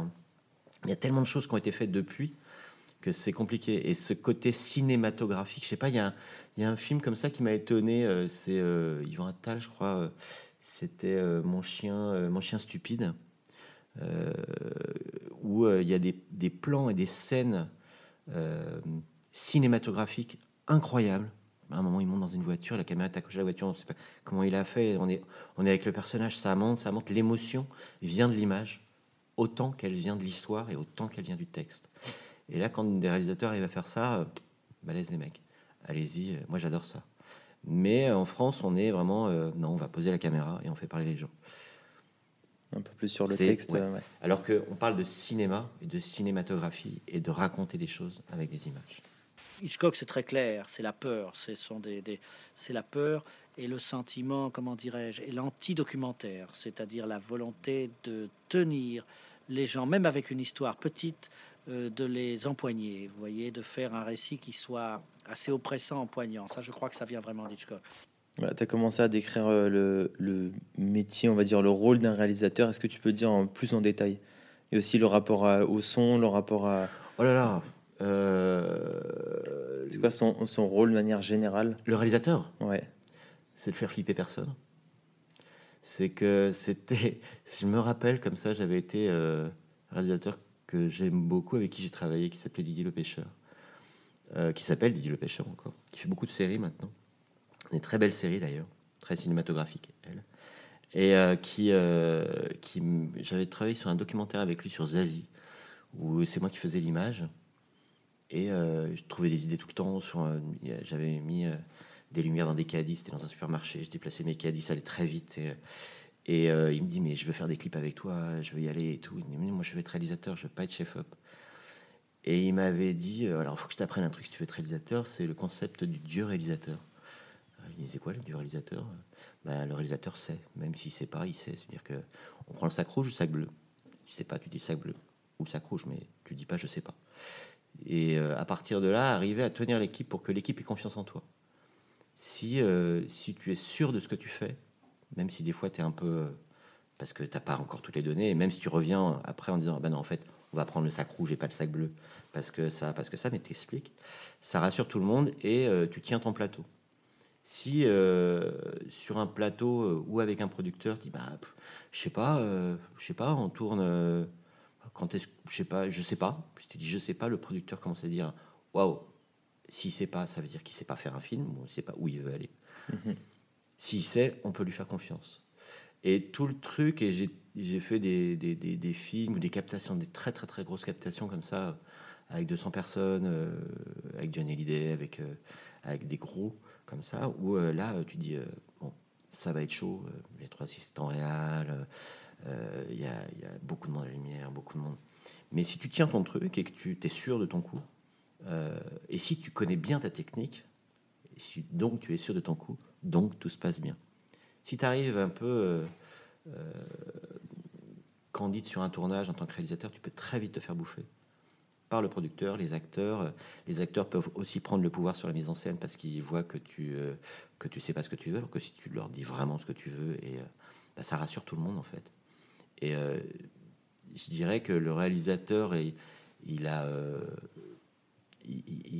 doit faire que tout le monde se sente bien sur le tournage pour qu'à la fin, même s'il y a des gens, il y a, des plans que j'ai pu faire dans des séries ou dans des films où les gens me disaient mais qu'est-ce que tu fais, mais tu vas où et tout, et quand ils voient le résultat, ah on n'avait pas compris. Mais s'il m'avait dit au début mais c'est n'importe quoi, faut pas faire ça, j'aurais pas eu mon plan. Mais comme il me faisait confiance, on y a été. Et euh, ça, c'est c'est assez, c'est assez génial. Mais c'est plus un, un, un- un bon chef d'orchestre qui sait euh, euh, manager, peut-être, je sais pas, mais en tout cas qui, euh, qui doute pas. Qui doute pas et qui rassure tout le monde. Et en rassurant tout le monde, ça, me- rassure aussi, moi, de savoir que les gens suivent et que j'ai besoin d'eux et que sans eux, j'en suis rien du tout. Parce qu'il y a tellement de monde sur un film. euh, que voilà, non, c'est plus un facilitateur, quelqu'un qui, qui va écouter les gens, mais qui va prendre les décisions. C'est un peu un dictateur, un réalisateur sur un tournage. hein. J'ai l'impression que tu me décris le, le rôle d'un chef d'entreprise, mais du coup, ça, C'est un peu ça. C'est très similaire. ça, Il peut, similaire. il peut se faire bouffer par ses clients, comme par ses partenaires, comme par son équipe. Mm. Et, euh, et oui, il doit toujours savoir, même si c'est le mauvais choix, même s'il n'est pas sûr, il doit y aller. Et ça, c'est un truc que je découvre là. C'est Ah non, non, c'est euh, toujours savoir. euh, c'est toujours ça. Que ce soit Ouais. sur, sur des petits trucs ou sur des gros trucs. Mais euh, c'est. euh, ouais, il faut que les gens aient confiance. Ouais, c'est tout. Euh, pourquoi tu as créé ta boîte, euh, Big Eyes? Pourquoi Ah, j'ai créé euh, ma boîte. J'ai créé ma boîte parce que les ordinateurs et les caméras arrivaient. Donc je me suis retrouvé avec un ordinateur et une caméra et euh, je fais un film et puis je vais voir Canal Plus. Ouais, ok, euh, mais euh, on te l'achète combien? Ah, bah faut que je fasse un devis. Mais je peux pas faire de facture. Donc j'ai créé ma boîte parce qu'il fallait juste vendre les films parce qu'on avait le matériel pour. Donc comme moyen, pas comme, euh, Comme finalité, moyen, c'était pas. euh, Je me suis très vite rendu compte que j'étais un très mauvais producteur, que je suis pas un vendeur de voitures, comme je disais tout à l'heure, que je sais pas aller chercher les subventions, mais que je suis meilleur sur un plateau et meilleur en création. Donc euh, il y a un moment, euh, puis, euh, puis plusieurs fois, en tout cas dans ma de 2000 à 2009, euh, j'ai réussi à vendre des téléfilms à Canal ou euh, où là d'un seul coup, toi tu as ta petite boîte, tu fais ton petit truc et puis tu trouves un scénario, tu, tu vas le vendre, ouais super, donc on fait 50-50, donc euh, l'écriture va coûter 50 000 euros, 40 000 euros, donc là il faut sortir 20 000 euros de ta poche pour payer les auteurs, tout en n'étant pas sûr de faire le film. Mhm. Je sors les 20 000 euros et à la fin ils disent non on fait pas le film. Donc là tu fais ah c'est lourd et euh, et quand tu as une petite boîte, tu fais des petits films, tu peux tu- des petits films, tu peux facturer ou tu peux faire des beaux films, mais, mais pas vraiment te lancer dans le long métrage. Et dès qu'on part sur un téléfilm ou un long métrage, etc., là, il y a les chaînes ou les prods, qui, les, surtout les chaînes, ah, on, va, on, va te mettre, on, on- on va te mettre avec une grosse prod qui, elle, elle a l'argent, qui peut nous faire une garantie de bonne fin, etc. Et en général, tu te fais bouffer par la grosse prod et tu te fais retirer le projet. Et même si c'est toi qui l'as instigé au début, tout c'est un bordel. Après, c'est procès et tout, ça, je veux plus. Donc maintenant, je vais travailler avec des grosses prods, et là, je fais des gros films avec, euh, avec Ok. Stéphane, avec, euh, avec plein de prods, mais euh, ma, ma société a plus été un moyen de pouvoir facturer, tout simplement. Et de produire quelques trucs, ou de produire mes, mes séries à moi, ou mes courts-métrages à moi, ou mes clips, ou les, les clips euh, de potes avec, qui- qui- que, que je fais, quelques captations, mais, mais c'est plus, ouais, c'est plus un moyen, c'est pas un but en soi. Je suis plus réalisateur et pas producteur. que ceux qui commencent ou qui ont fait un ou deux films sachent que 40 ans de cinéma, c'est fait de beaucoup d'échecs aussi. De gens qui nous ont vidés, d'argent qui n'est pas arrivé à temps, de projets qu'on a dû abandonner. Et que ce qu'il faut garder, c'est l'énergie de se dire bon, ben, il faut marcher. Euh, J'aimerais parler maintenant de ta façon de travailler et de, de ta façon de t'organiser euh, dans, dans ton travail. Déjà, déjà on est, euh, je parle aux auditeurs, aux futurs auditeurs, on est, on est chez toi, on est un peu dans un bout de campagne, mais en Ile-de-France, c'est assez marrant. Un petit jardin, il y a une maison exactement comme je les aime, très spacieuse et en même temps, euh, en même temps cosy, je pense, chaleureuse, spacieuse et chaleureuse. Merci. Et euh, il y a du bois, il y a du, il y a du carrelage, il y a, il y a du verre derrière moi. Une maison, ouais. Une maison, mais euh, là où on s'attend pas forcément à avoir euh, des bouts de campagne. Est-ce que tu travailles ici? Je travaille, bah, depuis, le, depuis le confinement, je travaille beaucoup ici. Mhm, Forcément, ouais. Et c'est une maison qui est plein sud, donc il y a du soleil tout le temps. Et moi qui fais des images, ça a été un peu le coup de cœur par rapport à, la- par rapport à la lumière. C'est une grande maison, donc euh, oui, je travaille beaucoup ici. euh, heureusement, j'ai cette chance-là. Après, euh, depuis le confinement, et c'est un peu, je travaille beaucoup même en montage ici. Je monte aussi, donc je, travaille beaucoup ici. Oui. Après, ma manière de m'organiser, suivant les suivant les projets qu'on a, c'est soit je vais voir un producteur, j'ai envie de faire ça, on arrive à le faire et ça passe. Soit c'est des commandes. Et après, c'est comment, comment on va monter le truc, comment on travaille le truc, est-ce qu'on fait euh, une intention, euh, des, euh, des recherches. J'ai beaucoup, beaucoup travaillé par exemple sur le ring. sur une émission, une émission musicale sur François, comme ça, où j'ai fait beaucoup, beaucoup, beaucoup de recherches sur la boxe pour essayer de faire une émission musicale dans l'univers de la boxe, qui n'était pas donné au début. Mais c'est le producteur qui était parti d'une idée, d'un concert qu'il avait vu d'Elvis Presley en 63, ou plus, qui se passait sur un ring. Et après, on l'a, pris le nom, et après, on a refait complètement autre chose. Et après, c'est euh, mater plein de films sur la boxe, aller voir tous les univers qui ont pu être faits dans Fight Club, Raging etc. Après, euh, trouver, les, trouver ce que moi j'avais envie de raconter par rapport à ça, l'univers euh, graphique de la boxe, l'univers visuel de la boxe, de la lumière de la boxe, etc. Et après, trouver une émission, créer un scénario à l'intérieur, avoir vraiment ce côté moitié fiction. Euh, mais un gros travail de préparation. Un film, ça, se- travaille à la prépa. Il y a un truc qu'il faut savoir, c'est que quand on, a une commande de concept ou d'émission ou de film ou de fiction, on peut passer six mois, un an à, lire, écouter, regarder, mettre de côté, chercher, euh, euh, trouver des univers visuels, aller vers l'univers visuel qu'on où on voudrait aller, et puis après on mélangeait plusieurs qui, qui fait que ça devient ton truc, et après ils mettent, ils, mettent son truc à soi, mais c'est un gros, gros, gros travail de, de, de digérer toutes les informations pour en ressortir un film. Après, la manière de travailler, elle est. euh, Il y a des fois, on m'a commandé des films pour, euh, du jour pour le lendemain. euh. Il y a des films que j'ai pu faire sur un an, par exemple comme Le Ring. Et maintenant, la grande spécialité, c'est on m'appelle une semaine avant, on dit Ah, on sait que c'est toi qui as fait ça et tout. euh, on voudrait faire un truc, c'est pour la semaine prochaine. J'ai attendez, ça va pas le faire Les cas d'urgence. les cas d'urgence, mais euh, mais oui, vraiment euh, bien travailler la prépa, bien faire ses castings, bien bah, bien faire son travail tout simplement. Mais c'est long, c'est long. Et surtout le le côté visuel, visuel et scénario. pour les réalisateurs de télé, il y a plein de gens qui. euh, je me rappelle quand j'étais rentré à France 2, comme ça, moi j'arrivais de la pub et il y avait des, des, des- des cadreurs euh, du journal de France 2. Je dis, mais tu sais que si tu avais fait le zoom dans l'autre sens, si tu avais fait le pas dans l'autre sens, tu avais éclairé différemment, ça aurait pas dit la même chose. Là, là tu dis ça en, fais- en mettant le mec euh, devant ça, etc. Personne ne comprenait en fait. Donc j'étais un peu. euh, les premières personnes qui ont compris, c'était euh, c'était Kappa, avec euh, C'est pas l'intérêt, c'est de greffe. Et c'était assez. Après Nagui, avec qui j'ai beaucoup bossé aussi, euh, qui produisait, enfin, fa- non, fallait pas l'inviter d'ailleurs, c'est assez drôle à l'époque. Et euh, mais euh, non, non, j'ai toujours été confronté à.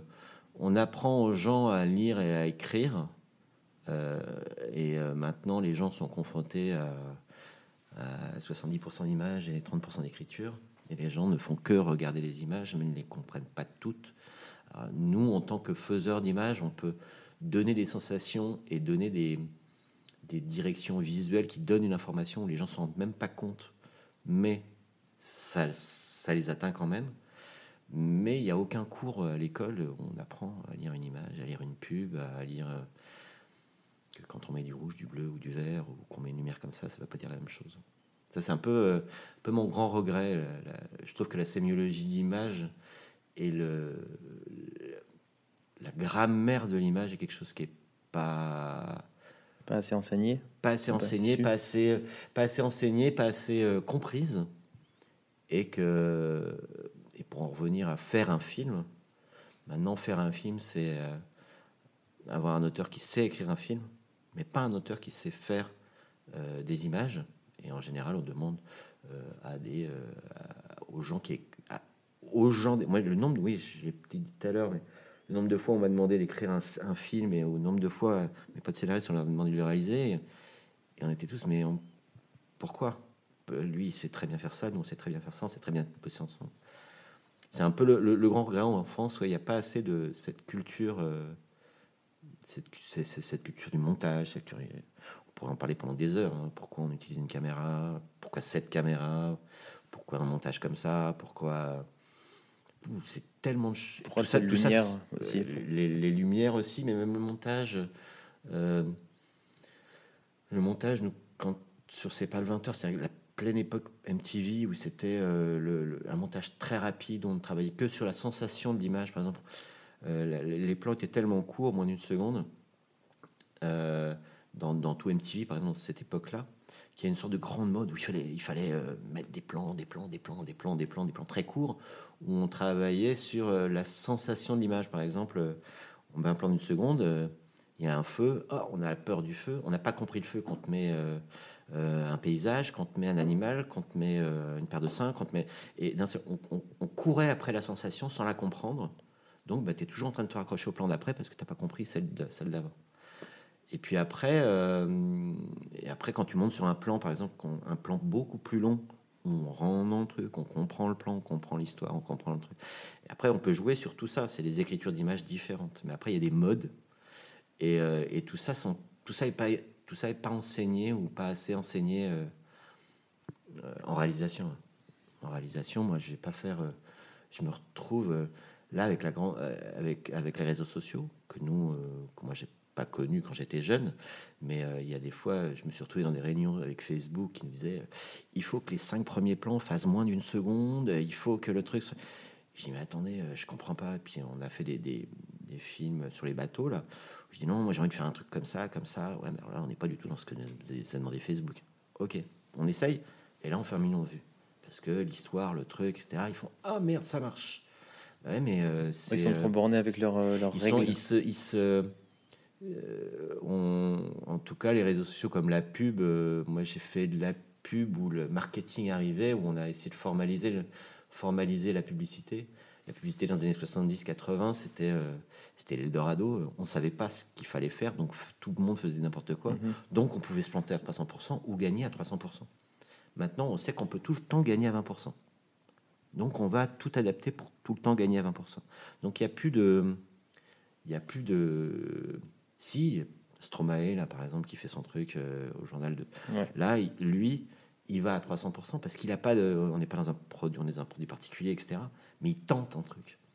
Euh, maintenant, que ça soit en pub et en film, on tente plus. Non, il faut assurer. Il faut assurer le truc et on n'est pas... euh, on a... on- c'est, c'est- on, on a, on a un peu formaté tous les formats. Comme on a pu formater la pub dans les années 80, quand on commence à formater la télé, euh, elle est déjà très formatée, mais c'est compliqué d'a- d'arriver avec une émission comme Trax maintenant euh, à la télé. On, on- on nous dit, bah non, ça va pas, c'est n'importe quoi. Euh, et même à l'époque, avec, euh, avec d'autres programmes que j'ai pu faire. Non, c'est. euh, ouais, on formate de plus en plus. Et tu penses pas qu'on est dans une boucle justement où pourrait arriver une autre nouvelle vague Sûrement. parce que c'est trop serré là maintenant et donc les jeunes vont le faire et ils le font déjà. Et, et moi, j'adore voir des, des- des nouveaux trucs. Alors après, on est sur des nouvelles formes de communication. C'est plus de la télé, c'est du réseau social, c'est TikTok, c'est autre chose. C'est encore c'est, des c'est- petites trucs. vidéos Mais ou mais des lives, vachement bien. Ce qui est vachement bien, c'est que ça.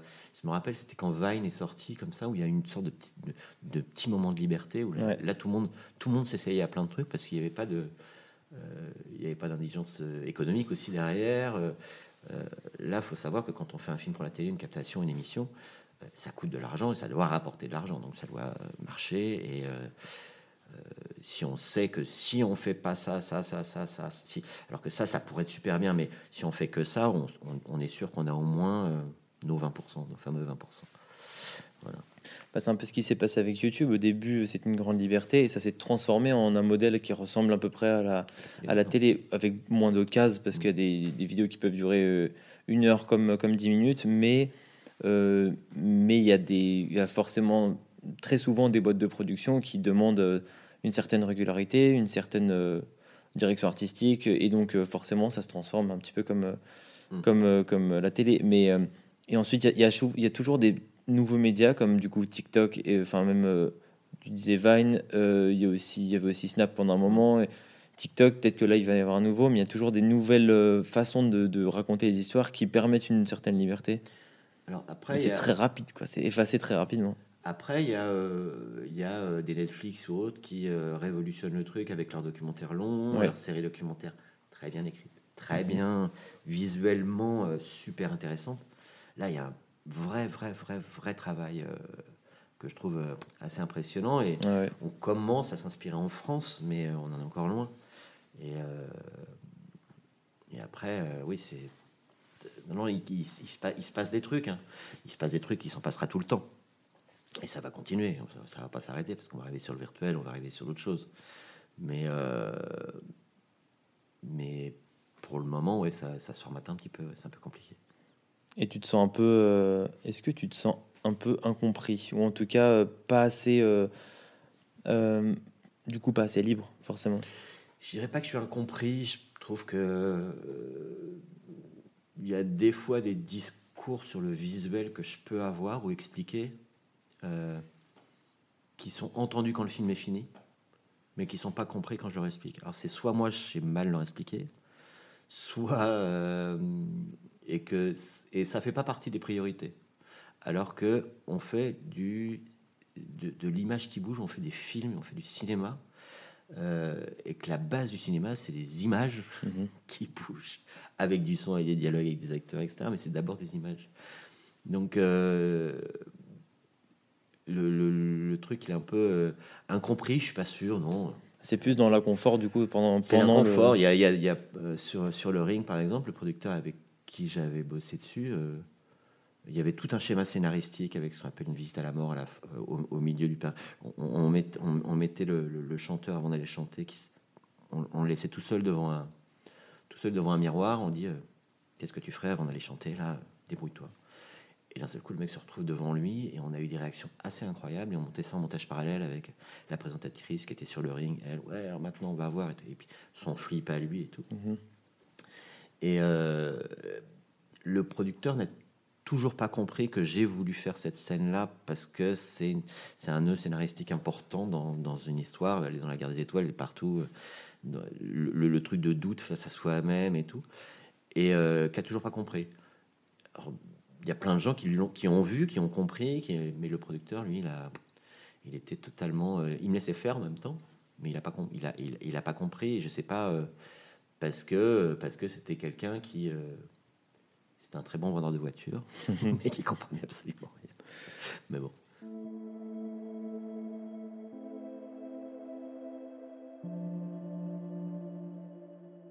Est-ce que tu as une petite anecdote à raconter? Oh, une anecdote, j'en ai De plein, ton- mais, euh, Une anecdote qui, qui t'a marqué? Une anecdote qui m'a marqué. J'en ai tellement. On en prend une récente, sinon, Une qui, récente. qui, euh, qui imagine bien ce que tu vis en ce moment. Allez, on va, on va te contraindre un peu. Euh, Il y, a- un truc que je dis tout le temps, c'est euh, quand moi je produis mes trucs avec ma boîte, etc. Ce que je veux, c'est que les gens qui viennent sur le tournage, on ressorte de là et qu'on soit heureux d'avoir fait un truc. Euh, on vit peu, peu de temps sur Terre, il faut qu'on s'amuse. Donc il faut qu'on se... En tout cas, c'est une belle fabrique à souvenirs, tous les tournages. Et les gens avec qui j'ai pu travailler ou les tournages sur lesquels je suis, euh, je veux que ça se passe bien, que les gens soient heureux de l'avoir fait et qu'on s'éclate. Et qu'on ait un bon souvenir. À partir de là, quand on a des bons souvenirs, on a une belle vie. Euh, contrairement à, différents réalisateurs que j'ai pu voir, que j'ai pu voir tourner euh, et qui insultaient tout le monde, qui étaient odieux, qui se prenaient pour n'importe qui, qui se prenaient pour n'importe quoi. C'était juste euh, et qui n'arrivent pas à avoir de relation avec leurs équipes techniques parce qu'ils sont tout le temps en train de les insulter. Que ça, c'est un truc que je supporte pas et je pense que euh, au-delà de faire des films, on est là pour vivre ensemble. Quand on fait un film, il faut, euh, il faut qu'à la fin, on puisse regarder le film en disant Waouh, le film est super. Euh, on, a vécu un beau moment, on s'est fait un beau souvenir. Et si on continue de se faire des beaux souvenirs, ben, on se fait ouais, une belle vie. À partir de là, j'ai vécu des trucs un peu, que ce soit dans le grand reportage, que ce soit, euh, que ce soit dans des émissions de télé, des captations, des fictions, euh, plein d'anecdotes.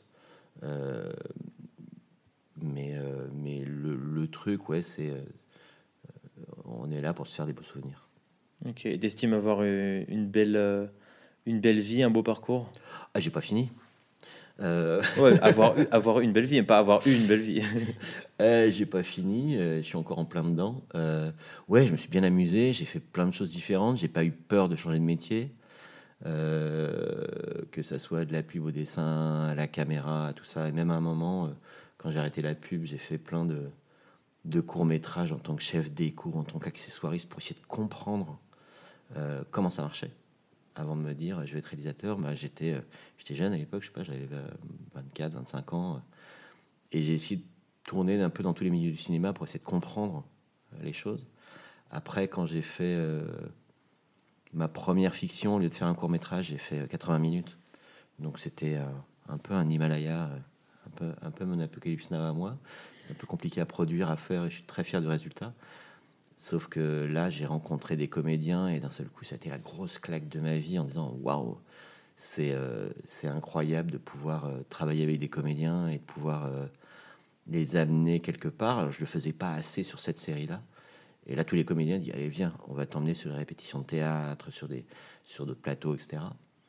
Après, des belles, des belles surprises sur un tournage. Je me rappelle plus du nom du, nom du réalisateur qui m'avait qui m'avait un peu euh, qui m'avait un peu chamboulé. C'était sur Marrakech Express avec Catherine Slett et Saïd Tagmaoui. C'était au Maroc. Et euh, le mec avait une, manière de travailler que j'avais adoré, que j'utilise beaucoup maintenant. Euh, il, répétait tout le film avec les comédiens, genre trois mois plus tôt, dans, un hangar, dans un lieu, etc. Il répétait tout le film, tout le film, tout le film. Mais il répétait. Et sur le moment du tournage, il plaçait ses caméras. Je me rappelle, c'était une, séquence de nuit à Marrakech, je crois, dans un, immense, un immense marché de nuit.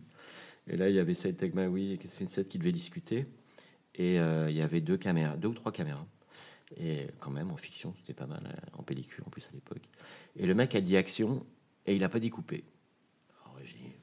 Il, leur parlait. Non. Bon, alors euh, là, on va faire comme on a fait aux répétitions. Où il commençait, je me rappelle. Il commence en disant non, en fait, on va faire le contraire de répétition parce que par rapport à ce qu'on a fait hier, etc., on va essayer de faire évoluer. Première, première prise. Et puis, il coupe pas. Et puis, ah non, en fait, on va revenir là. Et tout. Ah, mais c'était bien quand tu as fait ça. Et il recommence. Et puis, il coupe pas. Et je me dis, il va couper quand? Il fait quoi là? Et euh, le lendemain matin, euh, donc on était tel à Marrakech. Et je vais voir le réalisateur. Et je lui je dis, bon, voilà, euh, j'étais là pour Canal. J'ai vu comment vous travaillez, mais pourquoi vous faites ça La pellicule, ça coûte cher et tout. Il dit, ouais, mais c'est soit je fais 40 prises en disant couper à chaque coup et je mets l'acteur en échec soit je laisse tourner et je vais faire quatre prises parce qu'au bout de trois prises, ils ont oublié la caméra et qu'ils sont dans autre chose et qu'on ne les a pas mis en échec de on va arrêter la prise, on reprend. Plus de spontanéité, plus de spontanéité, etc. Et surtout, euh, gros, gros travail de répétition. Et, euh, et d'un seul coup, ça avait été une révélation. ah d'accord, donc l'acteur, il faut le, il faut vraiment pas le bichonner, mais l'emmener le, là où on veut et il y a un milliard de, possibilités. En tout cas, celle-là m'avait bien plu. après, quand j'avais fait ma, première, ma première série, euh, avant que les séries sur Internet arrivent, euh, c'était, c'était vraiment, on avait travaillé pendant une semaine à tout répéter, scène après scène, scène après scène, et on arrivait sur le tournage. Tout le monde savait exactement ce qu'il fallait faire. Donc on n'avait pas à, à, passer une heure à répéter la scène avant de la tourner, et on gagnait un temps fou. On gagnait un temps fou et on pouvait aller vite et, on, on, se posait plus la question sur, euh, sur l'acting, sur le, fait de jouer, même si on, joue, on changeait des choses. Mais euh, et d'un seul coup, ça devenait fluide, ça devenait rapide, ça devenait euh, et venant du reportage et, et la caméra du GRI en reportage, j'aime bien être très spontané, très spontané, et que ça, aille, et que ça, et que ça roule. Et quand ça roule comme ça avec des acteurs, ça c'est magique. Ça c'est vraiment magique. Ça c'est ouais, c'est, euh, ça répond pas vraiment à ta question. J'ai un peu dévié, mais voilà, c'est ce genre de truc. C'est pas, pas désagréable. Hein. Des petits conseils comme ça. Non, non, c'était. Euh, ouais, il m'avait, il m'avait assez impressionné ce, la, la, manière dont il travaillait. Et ça, c'est pas, euh, c'est pas en étant simplement auteur et en faisant son film qu'on peut savoir ça. Par exemple, en technique cinématographique ou en technique de plateau, parce qu'un plateau c'est lourd et c'est tout le monde est à sa place il faut attendre le moins possible tout le monde, mais il faut que tout le monde s'attende quand même.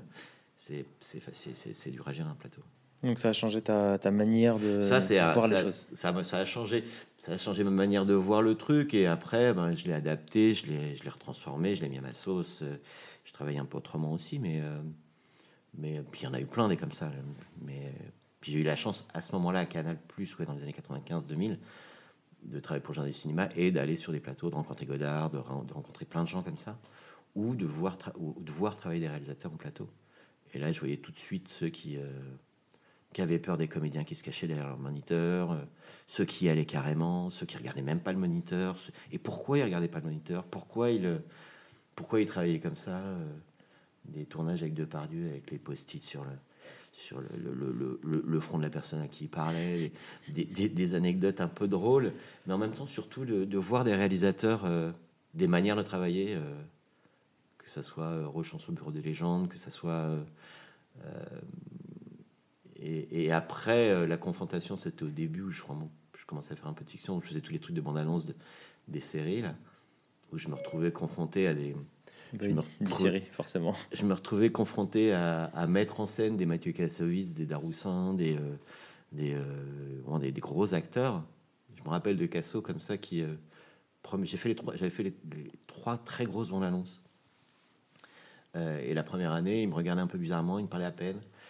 Et puis la deuxième année, il m'a dit Bon, euh, j'ai vu ce que tu as fait l'année dernière, vas-y, hein, rentre-moi dedans, dis-moi vraiment ce que tu veux et tout. C'était super et tout. Et donc là, euh, ah ok, super. Bon, respect de respect de Casso, c'était pas mal. Et, euh, et il m'apprenait beaucoup, m'apprenait beaucoup. Ils m'ont beaucoup appris dans, toutes- dans toutes ces rencontres-là. Après, j'ai fait pas mal d'émissions pour Canal+, où on mélangeait fiction, des, émissions de ciné- cinéma, où on mélangeait fiction et fiction reportage. On, emmenait, on emmenait Laurent Veil, euh, qui, était le présent, qui est le présentateur du, cinéma sur des tournages, mais en construisant avec euh, mon ancienne compagne et ses potes de, cette fameuse école du CEVA, où on disait tiens alors l'historiette que tu peux l'histoire que tu peux raconter, c'est qu'ils boivent pas de café pendant le tournage de nuit, et puis euh, et on mélangeait donc Thierry Lhermitte, Team Seat, etc. au milieu de tout ça, ce qui moi été un, un, truc incroyable de travail, de savoir travailler avec les acteurs, en tout cas de rencontrer des acteurs et de manipuler. Je crois que le- le plus dur dans une fiction, c'est euh, une fois qu'on domine le côté technique, une fois que, là par exemple, toi ton podcast, tu domines ton son, etc., tout va bien, tu penses plus à ça, tu peux penser à ce que tu fais. C'est ce que disait Antoine de Maximi. Il faut très bien maîtriser la technique Voilà. pour justement se concentrer uniquement Ah, sur. ça, j'ai- euh, J'ai une jolie le message. anecdote là-dessus. C'était à Capa, comme ça.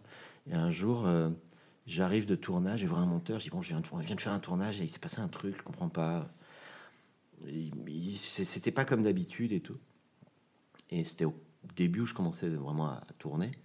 Mhm. Et euh, il regarde mes rushs, il dit Mais attends, c'est parfait, c'est super, c'est vachement bien, t'as tout, t'as la séquence, le truc. c'est- Et, et il me- dit Mais euh, t'as pensé à faire ton cadre? Euh, Comment ça? Bah, je cadrais, mais t'as pensé à faire ton diaph? T'as pensé à faire ta balance des blancs? T'as pas... Je dis bah non, j'ai pas pensé. Bon bah c'est bon, alors là c'est parfait, tu domines le truc et à partir de ce moment-là, on ne pense plus qu'à une chose, c'est à ce qui se passe dans l'image et plus la totalité. Et euh, dès que des nouvelles caméras arrivent, etc., je peux passer des heures à, à- à me bander les yeux, à essayer d'appuyer sur tous les boutons. Il faut qu'à la fin j'ai le bon diaph, le bon truc, sans voir l'image. Pour essayer de bien comprendre euh, comment on va manipuler l'outil. mhm. Et une fois qu'on a dominé ça, après c'est après c'est du beurre. Et au milieu de tout ça, l'acteur est le seul, la seule grenade euh, qui peut se dégoupiller, exploser très vite parce que ça peut déraper très vite.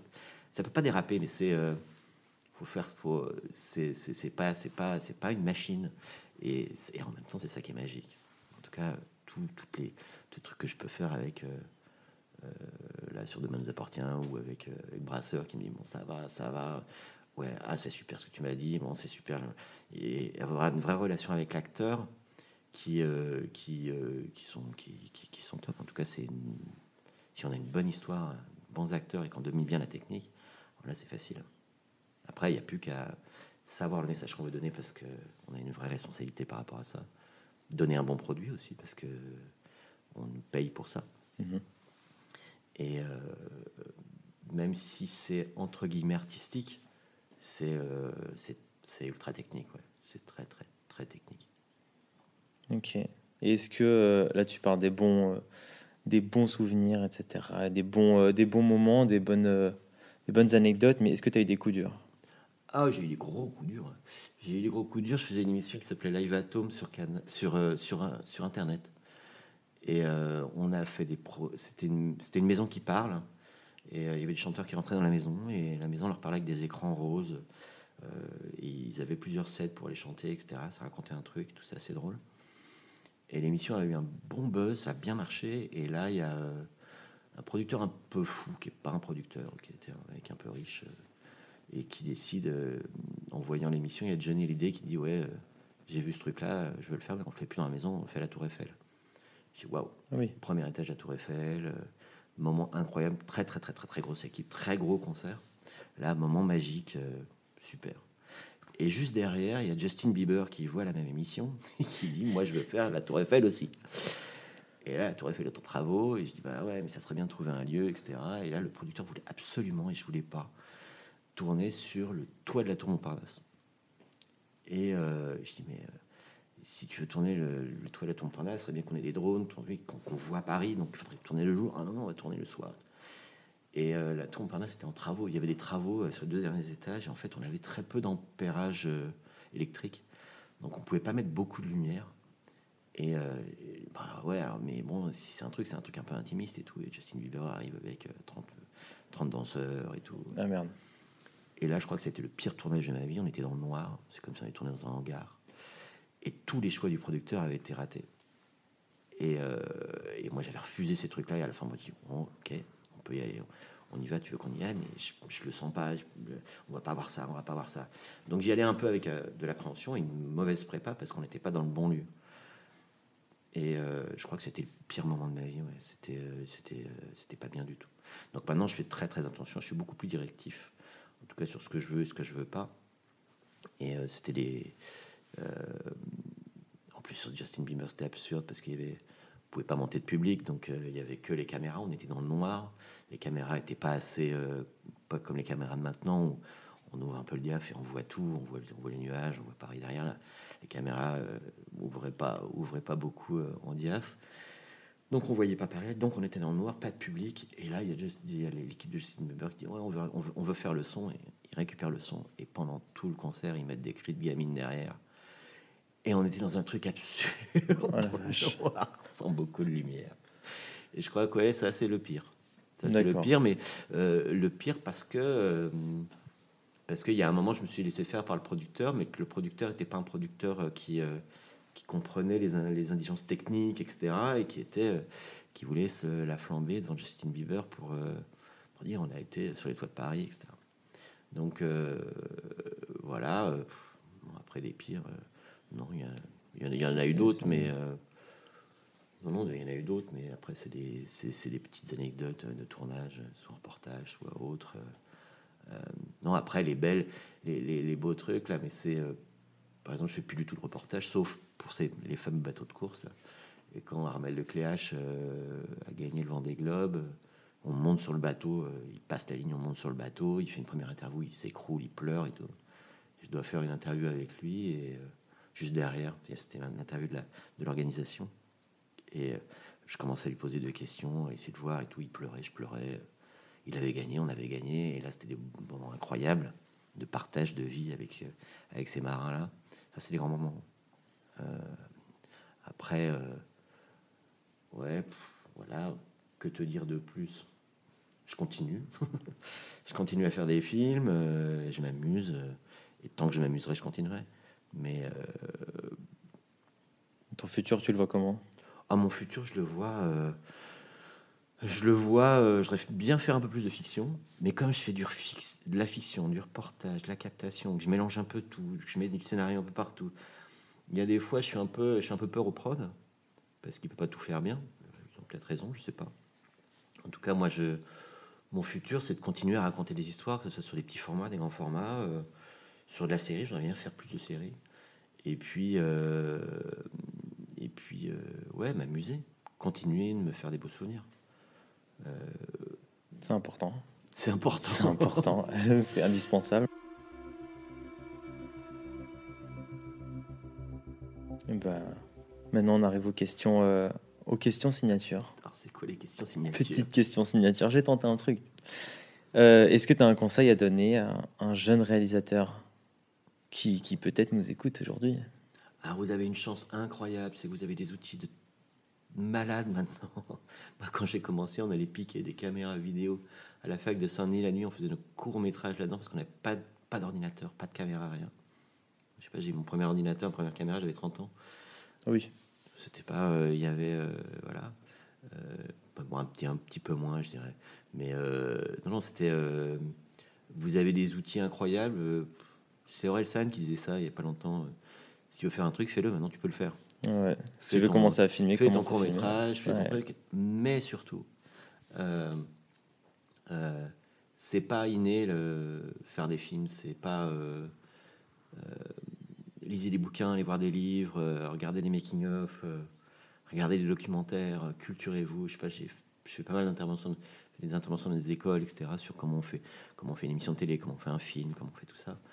Et des fois, ça manque un peu de de, de référence. Trouve que on est vachement dans le monde de de l'immédiat- immédiateté de YouTube et autres.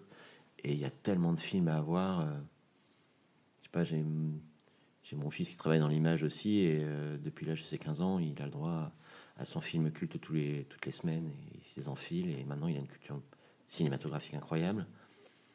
Euh, et et L'importance de se cultiver. L'important de se cultiver, de regarder, de lire et de, euh, de comprendre comment ça marche. Donc, euh, ben, il faut faire pour ça. Donc, euh, faites des films avec vos potes, faites, faites des trucs, mais faites-les. Attendez pas qu'on vous attende pour les faire. Regardez toutes les techniques qu'ont pu utiliser les, les- les- réalisateurs. Je sais pas quand je quand je faisais mes études de dessin. on allait voir une expo, on rentrait, on essayait de refaire, on prenait un tableau et on essayait de refaire la même chose que ce qu'on avait vu pour essayer de comprendre comment il avait fait. Et euh, je l'ai fait. euh, euh, par exemple, ça c'est une anecdote assez drôle. Quand j'étais gamin, comme ça, je sais pas, j'avais 8-10 ans, euh, 11 ans, j'avais des, des G.I. Joe. Et je regardais les films. En, là, c'est sur un podcast un peu compliqué, mais je mettais les je mettais mes, en général un film, c'est deux personnages qui se parlent. Donc je mettais mes deux G.I. Joe et je mettais ma main euh, large devant quand il y avait un plan large, et puis après je faisais le gros plan d'un côté, le gros plan de l'autre, avec ma main, et comme et, et je voyais tu en mimais fait, les prises de. je mimais les prises, les, les- où était la caméra pendant la scène. Et puis un jour, il y a ma main qui a, qui a fait, qui est montée de bas, bas en haut. C'est la première fois que qu'un Steadicam était utilisé. Donc j'ai découvert le Steadicam avec ma main. J'ai Oh, appelé mes potes, il se passe un truc. Et en fait, euh, euh, ouais, essayer de, se- de, de- se trouver des outils pour essayer de comprendre, pour essayer de comprendre, euh, pour essayer de comprendre comment ça marche. Parce que moi, je savais pas ce que c'était qu'un plateau. Je, mettais mes G.I. Joe et je faisais ma main ouverte pour faire un plan large. un- ma main, euh, je fermais ma main pour un gros plan. Je mettais ma main là où était la caméra et je comprenais le truc.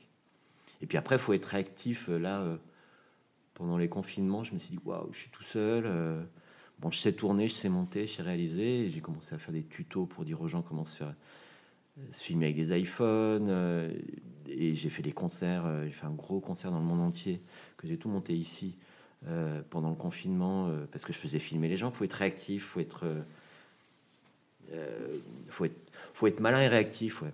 Écouter les gens et, euh, être sûr de soi et apprendre la technique, la technique, la technique. Que ça soit dans le scénario, que ça soit sur un plateau. Surtout dans le scénario, il y a plein de. Je suis souvent confronté à des gens qui veulent écrire, mais qui savent pas ce que c'est qu'un élément déclencheur, un personnage, un objectif, un enjeu, une relation, etc. Et là, c'est un, un peu compliqué. Tes tutos, on peut les voir euh, ou- tout, non, je les ai cachés, je les ai vendus Ah. toutes les chaînes. Euh, non, non, on peut pas. Ils sont pas, ils sont pas en accès libre. tu vois. Non, non, ils sont pas Ah, en avec- accès libre. avec En fait, je l'ai envoyé pendant le confinement, je l'ai envoyé aux chaînes et aux prods que je connaissais. Donc euh, les prods, euh, il y a une prod qui dit bah, ouais super, on va faire, on peut faire des concerts, oui, on peut faire ça, oui. Puis les chaînes, euh, on peut te l'acheter, oui. Bah, voilà. et, euh, et le donner à leurs journalistes pour savoir comment, comment euh, juste utiliser un iPhone pour se filmer avec un iPhone, pour qu'il y ait du son et que. Mais bon, c'était juste pour l'anecdote parce que moi j'avais plus rien à faire à ce moment-là et en fait ça a déclenché, ça a déclenché plein de trucs derrière aussi. Mais il faut toujours être réactif euh, et puis faire des films, c'est long. C'est long, Ouais. c'est long, c'est long, c'est long pour monter un film, c'est long. euh. Et on passe des années à monter un film, et puis un jour on vous appelle pour en faire un autre, et il faut le monter en, un mois, et, c'est celui-là qui va, sortir et pas l'autre. Bon, c'est, très aléatoire. C'est très aléatoire. On est dans une, il faut séduire euh, les chaînes, les prods, les, les téléspectateurs. Il faut séduire tout le monde pour pouvoir faire des films. Et ça, ça c'est compliqué. C'est long. C'est juste long. Après, le conseil, amusez-vous, soyez réactifs, apprenez la technique. Apprenez ce que c'est qu'un cadre, qu'une lumière, qu'un diaph, qu'un plateau, qu'un placement, qu'un découpage. Euh, parce qu'on fait un storyboard, si on ne sait pas ce que c'est qu'un découpage, on ne peut pas faire un storyboard. Euh, Il Ouais. y a plein de gens qui, je sais pas, j'ai vu des gens, ouais, on va faire un storyboard. Non, ok. Comment tu vas placer tes comédiens? Où est-ce que tu vas tourner? Dans quel endroit tu vas tourner, la lumière elle est où, le soleil il est où quand tu vas tourner, à quelle heure tu vas tourner, est-ce qu'il te faut des figurants, est-ce qu'il faut des figurants, Il y a tellement de choses à penser quand on fait une fiction ou un film euh, que c'est ouais, faut apprendre la technique. Tu parlais de. As parlé de- du rapport entre auteur-producteur. Tu as aussi parlé un petit peu de, de ta famille, tes enfants. Euh, c'est qui pour toi ta famille? Ma famille. Alors, ma famille, j'en parlais tout à l'heure, euh, c'est euh, des gens que j'ai pu rencontrer, des stagiaires que j'ai pu avoir, que j'ai pu former. Si demain, on me demande de faire un- une, une grosse fiction, une grosse captation dans une semaine à Bercy, j'ai assez de famille pour dire OK, on le fait. Donc, il y aura les 100 personnes dans, une, semaine ou dans un mois si, je dois faire ce film-là. Avoir sa famille, c'est euh, c'est réalisateur, même si on parle du réalisateur qui est dans son monde, qui fait son truc, etc., c'est un travail d'équipe. C'est un vrai travail d'équipe et sans son équipe, on n'est rien du tout. Donc si on n'a pas de famille, euh, euh, une famille professionnelle, une famille, ouais, une famille professionnelle importante. Moi, j'ai une grosse famille professionnelle de gens que, avec qui je travaille depuis longtemps et même une famille de producteurs et autres. Je sais, les, des producteurs, on en rencontre peu dans sa vie, mais on travaille longtemps avec eux. Et je pense que même les équipes techniques, une fois qu'on a trouvé des gens euh, qui sont bien, euh, on continue. Et puis, euh, puis après, on, en- met d'autres. Ma famille, oui, j'ai travaillé à différentes écoles comme ça où j'ai pu prendre des stagiaires, mais sur des temps très courts, où j'ai pu les amener sur des gros films, euh, sur des grosses captas, sur des grosses émissions, etc., où j'ai pu repérer plein de gens que j'ai, avec qui j'ai, avancé, avec qui j'ai, euh, j'ai fait travailler, à qui je leur ai appris, et qui sont vraiment ma famille maintenant. hein. Et euh, que ce soit les assistants réels, les producteurs, les régisseurs, les acteurs, les, ma vraie famille, il faut se la construire. Et en général, euh, quand ça se passe bien et que le souvenir est bon, les gens reviennent. Les gens reviennent et c'est là où on continue de se faire des souvenirs. Mais je reviens toujours là-dessus, parce que pour moi, c'est important. L'entourage. euh, Qu'on mange bien. Sur un plateau, Ça, c'est indispensable. qu'on mange bien, qu'on qu'on soit respecté, qu'on soit entendu, qu'on soit. euh, Et j'ai eu des, des producteurs comme ça euh, où j'ai, euh, c'est moi qui montais les équipes et le producteur. euh, je dis ouais, bah, viens voir les équipes. Ah non non, je veux pas avoir rapport avec eux. Je veux pouvoir les virer quand je veux. Je dis quoi? Donc quand on en est là, c'est, j'ai eu des producteurs comme ça. Euh, là, c'est euh, ok, bon, bah, qui me parlaient des gens comme étant de la viande. Et j'ai eu des trucs un peu durs comme ça avec certains producteurs. Puis il y en a d'autres producteurs non, qui sont tout le contraire. Qui sont tout, tout le contraire, qui sont humains, qui sont intelligents, qui savent que pour faire le bon film, ah ben, il faut que, ça se passe bien, il faut qu'on y aille. Il faut qu'on ait tous la même énergie et qu'on soit heureux de la faire en même temps s'il y en a un qui commence à gueuler ou qui euh, s'il y a si- s'il y des dans l'équipe, ça fait que freiner le film et freiner le souvenir qu'on est en train de se fabriquer. Ouais. Bah, mais je suis complètement d'accord. Et surtout, je retiens bien manger. Ça, c'est très important. en tout cas, euh, merci beaucoup. J'ai passé un très bon moment Bah, dans un bel endroit. Je sais que tu es entre deux voyages. Donc, euh, donc merci de m'accueillir, de m'avoir accueilli. C'était super bien. Bah, merci. Merci d'avoir écouté cet épisode jusqu'au bout. Vous pouvez me retrouver sur Insta at la MIF Production au pluriel si vous avez des questions, des suggestions ou si vous voulez intervenir dans mon podcast. On se retrouve la semaine prochaine. Du kiff. Ciao.